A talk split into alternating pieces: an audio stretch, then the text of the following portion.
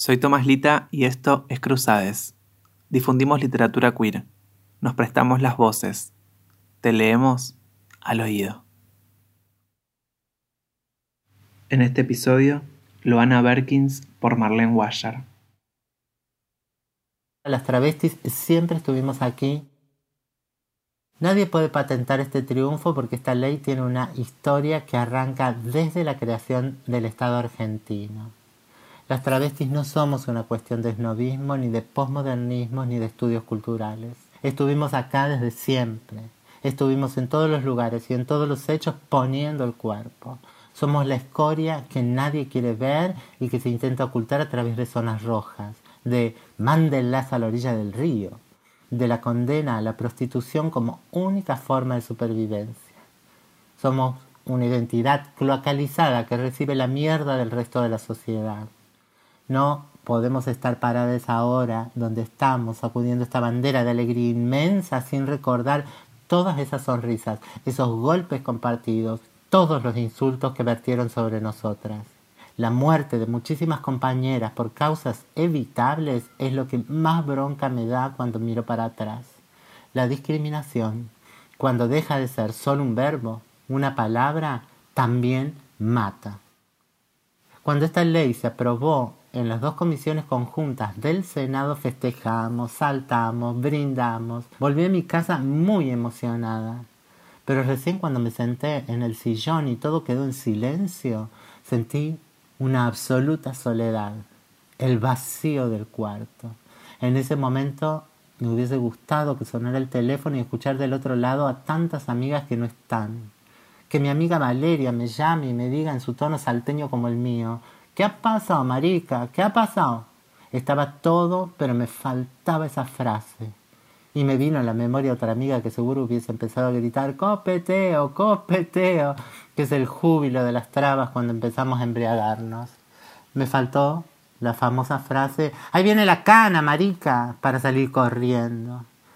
Esas y tantas otras voces ausentes y los años pasaron sin que todavía puedan darme una explicación de por qué nos encarcelaban, por qué fui expulsada de mi familia, por qué se me negó el acceso a la escuela.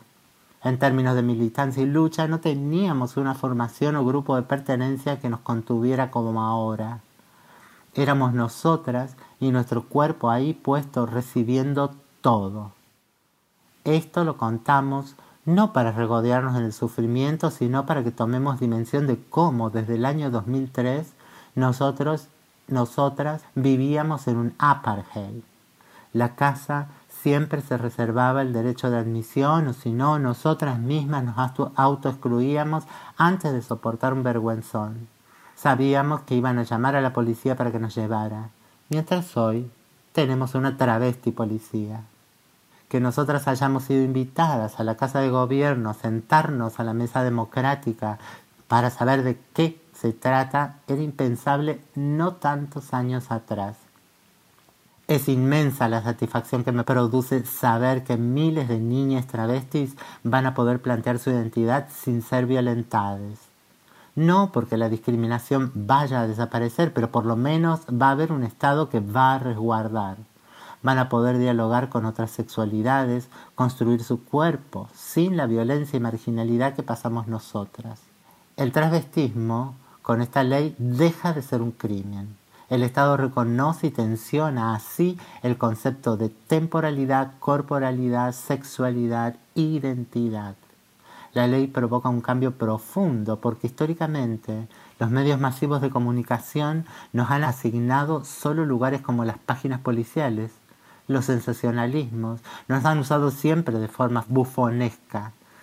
Siempre se resalta de manera peyorativa nuestra hiperfeminidad o nuestra genitalidad, comparándonos, por ejemplo, con jugadores de fútbol. Siempre se cae en esos modos de discriminación. Esta ley es parte de la batalla cultural que hay que dar. Creo que hasta puede ayudar a replantear el concepto de víctima que circula en los medios con esa expresión tan infeliz como murieron víctimas inocentes. Esa dicotomía, el lugar de las víctimas culpables, queda reservado a los negritos, las travestis, les villeres. No siempre no es que a mí ahora se me dé por sentirme mujer. Yo soy Lona Berkins.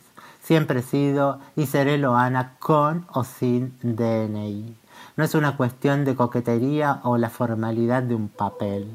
Es atacar una cuestión medular, poner en la mesa la discusión sobre qué es la ciudadanía, quiénes componemos el Estado-Nación y qué porosidades existen ahí. No es que la semana que viene voy a declararme mujer, sino que voy a seguir teniendo un DNI que me va a poner dentro de la ficcionalidad exitosa de la ley. Pero la ley no borra ni mis prácticas, ni mi historia, ni mis dolores. Simplemente me pone bajo cierto resguardo del Estado. Lo importante es que no perdamos por eso el valor crítico de nuestra diferencia. Lo que va a cambiar es un estatus jurídico, pero la construcción de nuestra identidad va a seguir pugnando en otros sentidos. Otra cuestión fundamental es cómo esta ley va a ayudar a impedir a los fundamentalistas religiosos que conviertan en crimen un pecado. En todo caso, que vayan a administrar el pecado para quienes crean esos dogmas religiosos, pero no para el conjunto de la sociedad. En realidad, la beneficiaria de esta ley es la sociedad entera, que va a poder mirar con orgullo este avance de los derechos humanos. Una intenta ahora anteponer la razón, pero el corazón siempre termina ganando, sobre todo en un país donde todavía hay tantas heridas sin sanar poder tener un documento que diga quiénes somos, que nos ponga un estatus de sujetos políticos, es un avance muy profundo. Ese triunfo se festeja con mucha insolencia, mucho escándalo y mucha furia travesti.